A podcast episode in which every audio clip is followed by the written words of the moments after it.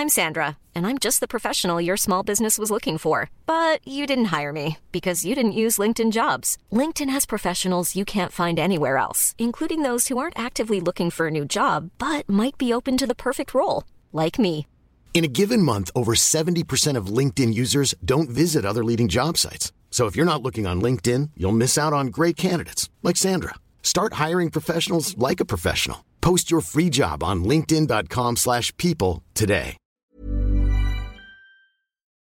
Nous sommes en guerre. Moi, moi, je, personnellement, je m'étouffe. Accélère Accélère Ils sont aux ordres du pognon Faut laisser la star tranquille. Salut, c'est Hugo, j'espère que vous allez bien. L'actualité a été très chargée entre euh, la prise de pouvoir des talibans en Afghanistan, le conflit entre Israël et Palestine ou encore euh, la crise des sous-marins. Il s'est passé énormément de choses. Euh, Toutes ces actualités ont marqué 2021. Alors, pour ce dernier épisode du format des actus du jour, plutôt que de parler des actus du jour en tant que tel, je me suis dit qu'on pourrait revenir ensemble sur tout ce qui se passait en 2021 pour comprendre concrètement où est-ce qu'on en est aujourd'hui, parce qu'on a parfois tendance, on a parfois l'impression que on parle d'une actualité et après on passe à autre chose et on revient pas forcément dessus. Vous le savez, moi j'aime bien vous tenir au courant, voir concrètement où est-ce qu'on en est. Et donc au-delà des petits points qu'on a fait au fil de l'année, l'idée c'est là de prendre le temps sur ces gros sujets qui ont marqué l'année pour comprendre concrètement où est-ce qu'on en est. C'est donc le dernier épisode de ce format des actus du jour avant une petite pause d'une semaine. Euh, donc le format va reprendre a priori le 3 ou le 4 janvier. Je suis en train de voir en termes de planning euh, ce que je peux faire. Euh, mais donc c'est aussi l'occasion de vous remercier hein, tout simplement pour votre fidélité et pour votre confiance tout au long de l'année. Vous êtes plus nombreux que jamais à suivre euh, notre travail au quotidien et je dis euh, notre travail puisque bah, aujourd'hui on est une quinzaine maintenant à temps plein sur Hugo Decrypt à travailler sur tous nos formats euh, sur YouTube, en podcast audio, sur TikTok, Instagram, etc. etc. Il y a plein d'autres choses qui arrivent aussi dans les prochains jours. Donc voilà, c'est aussi pour ça qu'on a agrandi l'équipe et j'ai très hâte de vous présenter des nouveautés à partir de tout début janvier. Au-delà de ça, évidemment, il y a la présidentielle qui va venir en 2022, les interviews des candidats, les décryptages des programmes et tout ça. Bref, beaucoup de choses qui arrivent. Merci du fond du cœur pour votre fidélité, pour votre confiance. Euh, je suis tellement euh, heureux à titre personnel de pouvoir faire ce travail au quotidien euh, pour vous et de voir tout ça se développer. J'ai tellement hâte de la suite. Voilà, merci beaucoup pour votre confiance. Et au passage d'ailleurs, je vais vous faire un autre type de récap de l'année 2021. Euh, vous l'avez peut-être vu, hein, hier on a sorti notre Rewind 2021. Donc c'est cette fois-ci un résumé en images, en vidéo et en musique de ce qui s'est passé en 2021. Euh, pour voir ça, ça se passe sur YouTube. Vous tapez Hugo Decrypt Rewind 2021 et à ce moment-là, vous avez la vidéo. Merci du fond du cœur d'ailleurs pour votre retour euh, là-dessus. Visiblement, ça vous a beaucoup touché. C'était beaucoup de travail de la part euh, de l'équipe. Donc ça fait euh, super plaisir. Merci beaucoup. Allez, on commence avec la première actualité qui a marqué cette année 2021. C'est arrivé très très tôt. Ça s'est passé le 6 janvier. C'est l'invasion du Capitole, donc le lieu où se trouve le Congrès qui vote les lois par des militants proches de Donald Trump à Washington DC. Ce jour-là, Donald Trump, qui était encore président des États-Unis mais qui avait été battu à l'élection présidentielle par Joe Biden, avait appelé à bloquer le vote censé valider la victoire de Joe Biden, un vote qui se déroulait en même temps au Capitole, à quelques centaines de mètres à Washington. En l'occurrence, ses soutiens ont donc pris ça vraiment au pied de la lettre et ont décidé de se diriger en masse vers le Capitole pour empêcher les élus de certifier la victoire de Biden. Alors ça a donné lieu à des images très impressionnantes et malheureusement 5 personnes, dont un policier, sont décédées pendant ces événements. Mais alors qu'en est-il depuis? Eh bien euh, déjà Donald Trump a été banni de tous les réseaux sociaux pour incitation notamment à la violence. Il continue aussi à dire que l'élection lui a été volée. Il y a également une commission parlementaire en cours chargée d'enquêter en fait sur cette attaque et donc de déterminer entre autres le rôle potentiel qu'a eu euh, Donald Trump. Alors évidemment Trump considère que cette commission est extrêmement biaisée, il cherche à tout prix à éviter euh, qu'elle ait accès à des documents susceptibles de le rendre responsable. Bref, affaire à suivre donc sur cette commission en 2022. On continue très très rapidement avec euh, une deuxième actualité qui a eu lieu euh, quelques semaines plus tard, le 1er février 2021. C'est le coup d'État qui a eu lieu en Birmanie, un pays donc euh, situé en Asie. Il s'agit donc d'une prise de pouvoir par euh, l'armée et suite à ça, eh bien, la dirigeante, la chef d'État de la Birmanie, Aung San Suu Kyi, a été arrêtée. Alors selon une ONG euh, locale de défense des droits de l'homme, la répression par l'armée a fait plus de 1300 morts depuis le 1er février et plus de 10 000 habitants ont été euh, arrêtés et sont actuellement euh, en prison. De son côté, ce mois-ci, partie, Aung San Suu Kyi a été condamnée à deux ans de prison après un procès que l'Organisation pour les droits humains Amnesty International a qualifié de parodie de justice et d'autres procès l'attendent. L'objectif clairement affiché hein, des militaires, c'est donc qu'elle reste le plus de temps possible en prison pour éviter donc qu'elle reprenne le pouvoir. Vous l'aurez compris, pas vraiment de bonnes nouvelles pour les droits de l'homme de ce point de vue-là. Depuis le 1er février 2021, la Birmanie est à nouveau une dictature. On continue avec la troisième actualité qui ont marqué euh, cette année, ce sont euh, les affrontements qui ont eu lieu euh, au Proche-Orient entre Israël et Palestine au printemps. Alors je vais pas vous résumer tout le conflit israélo-palestinien puisque c'est pas le but et d'ailleurs on a fait une vidéo dédiée à ce sujet qui vous donne tout l'historique là-dessus. donc je vous mets le lien directement en description, je sais pas si ça vous intéresse, c'est disponible directement sur YouTube.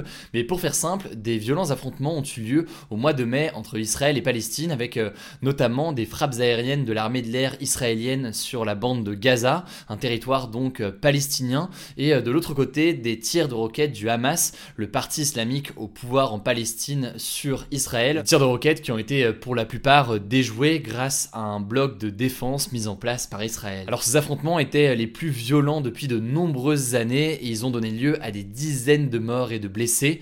Très concrètement, on compte au moins 256 personnes qui ont été tuées côté palestinien et 14 euh, personnes qui ont été tuées côté israélien. Ça a amené donc de nombreux pays à réagir. Finalement, un accord pour mettre fin au combat militaire a été signé le 21 mai après 11 jours de conflit. Alors actuellement, la situation s'est nettement apaisée par rapport au printemps, mais il faut noter qu'il y a toujours euh, régulièrement euh, des attaques. Autrement dit, donc, on suivra tout ça avec attention en 2022. La quatrième actualité dont je voulais euh, vous parler aujourd'hui, qui a été une actu absolument majeure, c'est la prise du pouvoir par les talibans en Afghanistan qui s'est déroulée au mois d'août. Alors les talibans, pour ceux qui n'avaient pas forcément suivi, c'est donc un mouvement islamiste armé qui était déjà au pouvoir en Afghanistan il y a 20 ans, qui a ensuite été chassé par les États-Unis puisque les États-Unis accusaient les talibans d'avoir aidé les terroristes d'Al-Qaïda euh, dans les attaques du 11 septembre 2001 aux États-Unis. Sauf que, eh bien, cet été, au mois d'août, donc, euh, les talibans ont profité du retrait des troupes américaines d'Afghanistan euh, pour prendre à nouveau donc le pouvoir dans le pays. Cette victoire des talibans cet été avait donné lieu à des scènes de chaos qui ont été relayées un peu partout dans le monde, notamment des centaines de personnes, des milliers même, qui essayaient de fuir l'Afghanistan par l'avion à l'aéroport de Kaboul. Les talibans depuis ont donc remis en place un gouvernement islamique strict. Pour vous donner euh, quelques exemples, l'école est quasi exclusivement réservée aux garçons. La place des femmes dans la société avec les talibans est extrêmement limitée. Euh, les manifestations euh, qui critiquent le régime sont violemment réprimées et plus de 40% des médias afghans ont disparu, sans parler évidemment d'une liberté de la presse qui elle aussi s'est évaporée. Par ailleurs, l'économie afghane qui dépendait euh, fortement des aides internationales s'est complètement effondrée puisque de nombreuses aides ont été coupées pour que l'argent ne soit pas récupéré par euh, les talibans. Résultat, de nombreux Afghans sont menacés de famine. Face à ça, eh bien, euh, le Conseil de sécurité de l'Organisation des Nations Unies a notamment voté cette semaine une mesure qui va faciliter pendant un an l'aide humanitaire en Afghanistan. Heureusement, ça devrait faciliter les aides pour la population afghane. Bref, vous l'avez compris, la situation humanitaire est très critique en Afghanistan depuis la prise de pouvoir par les talibans. Les talibans essayaient publiquement cet été de jouer la carte de l'apaisement en disant que leur mouvement avait changé, etc. Mais donc, euh, selon les différentes ONG, il n'en est absolument rien. Le non-respect des droits humains est total. De son côté, la communauté internationale ne reconnaît toujours pas le régime des talibans comme pouvoir officiel. On verra comment tout ça euh, évolue. Sixième actualité qu'on va parler euh, très rapidement de la crise migratoire qui a eu lieu depuis le mois de novembre à la frontière entre deux pays, la Biélorussie et la Pologne. Alors pour vous résumer un petit peu la situation, même si on en avait parlé du coup euh, il y a quelques semaines directement sur ces actus du jour, mais en gros des milliers de migrants sont bloqués à la frontière entre les deux pays. Ils viennent en fait souvent d'Afrique ou alors du Moyen-Orient et veulent entrer dans l'Union européenne. Leur point de passage, c'est donc cette frontière entre la Biélorussie qui n'est pas membre de l'Union européenne et euh, la Pologne qui elle donc est membre de l'Union européenne. Alors pourquoi est-ce que ces migrants sont bloqués ici? En fait, tout part d'une réélection il y a quelques mois du président euh, biélorusse Alexandre Loukachenko, une élection contesté et accusé tout simplement eh bien, d'avoir été complètement truqué. Suite à ça, eh bien, l'Union européenne avait imposé des sanctions à la Biélorussie. Ces sanctions n'ont pas plu donc à la Biélorussie. Résultat, eh bien, pour se venger en quelque sorte, la Biélorussie est accusée d'avoir poussé ces migrants eh bien, à essayer de franchir la frontière avec la Pologne, quitte donc à mettre la vie de ces migrants en danger. Ça donne donc lieu à une véritable crise migratoire avec des migrants qui sont poussés par la Biélorussie à la frontière avec la Pologne, mais la Pologne qui refuse d'accueillir ces migrants, elle les repousse donc avec des barbelés et des gaz lacrymogènes et elle est aussi en train de construire un mur à la frontière. Depuis novembre donc la situation n'a pas vraiment évolué, c'est-à-dire que les migrants sont toujours bloqués aux portes de l'Union européenne. Certains migrants sont repartis dans leur pays d'origine, par exemple l'Irak a envoyé des avions pour venir chercher des citoyens bloqués à la frontière, mais beaucoup en réalité euh, restent massés ici. Tout cela mène donc à une situation euh, humanitaire très préoccupante. Au moins 12 personnes sont mortes en tentant de traverser la frontière.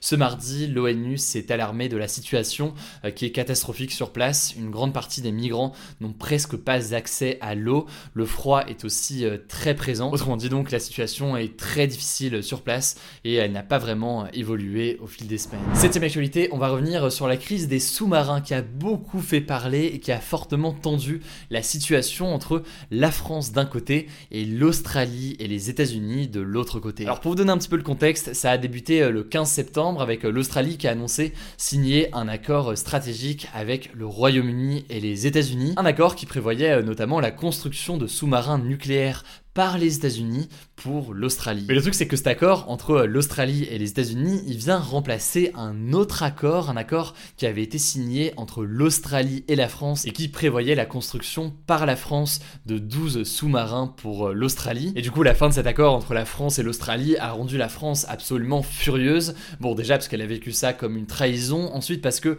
ce contrat allait rapporter des milliards à la France, et enfin parce que eh bien, les représentants français estiment avoir été prévenus au tout dernier moment de ce changement et de l'Australie qui partait donc avec les États-Unis finalement. Cette affaire avait donc fortement endommagé les relations diplomatiques entre la France et l'Australie et la France et les États-Unis. Alors où est-ce qu'on en est concrètement aujourd'hui? Eh bien, bon, ça va un petit peu mieux entre les États-Unis et la France. Euh, fin octobre, Macron et Biden se sont euh, rencontrés.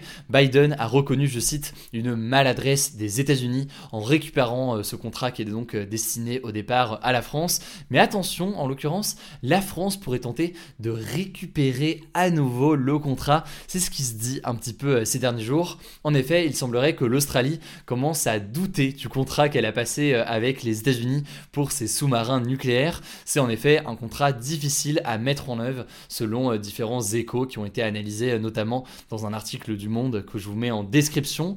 Autrement dit donc, l'Australie se met à douter de son contrat avec les États-Unis et la France espère bien faire revenir à elle ce qu'elle considère comme le contrat du siècle, puisque c'est un contrat majeur euh, d'armement. Bref, affaire à suivre pour 2022. On verra s'il y a une contre-attaque de la part de la France. Allez, on termine avec un dernier dossier, c'est la guerre civile qui a eu lieu en Éthiopie, un pays d'Afrique de l'Est, et qui a commencé en novembre 2020.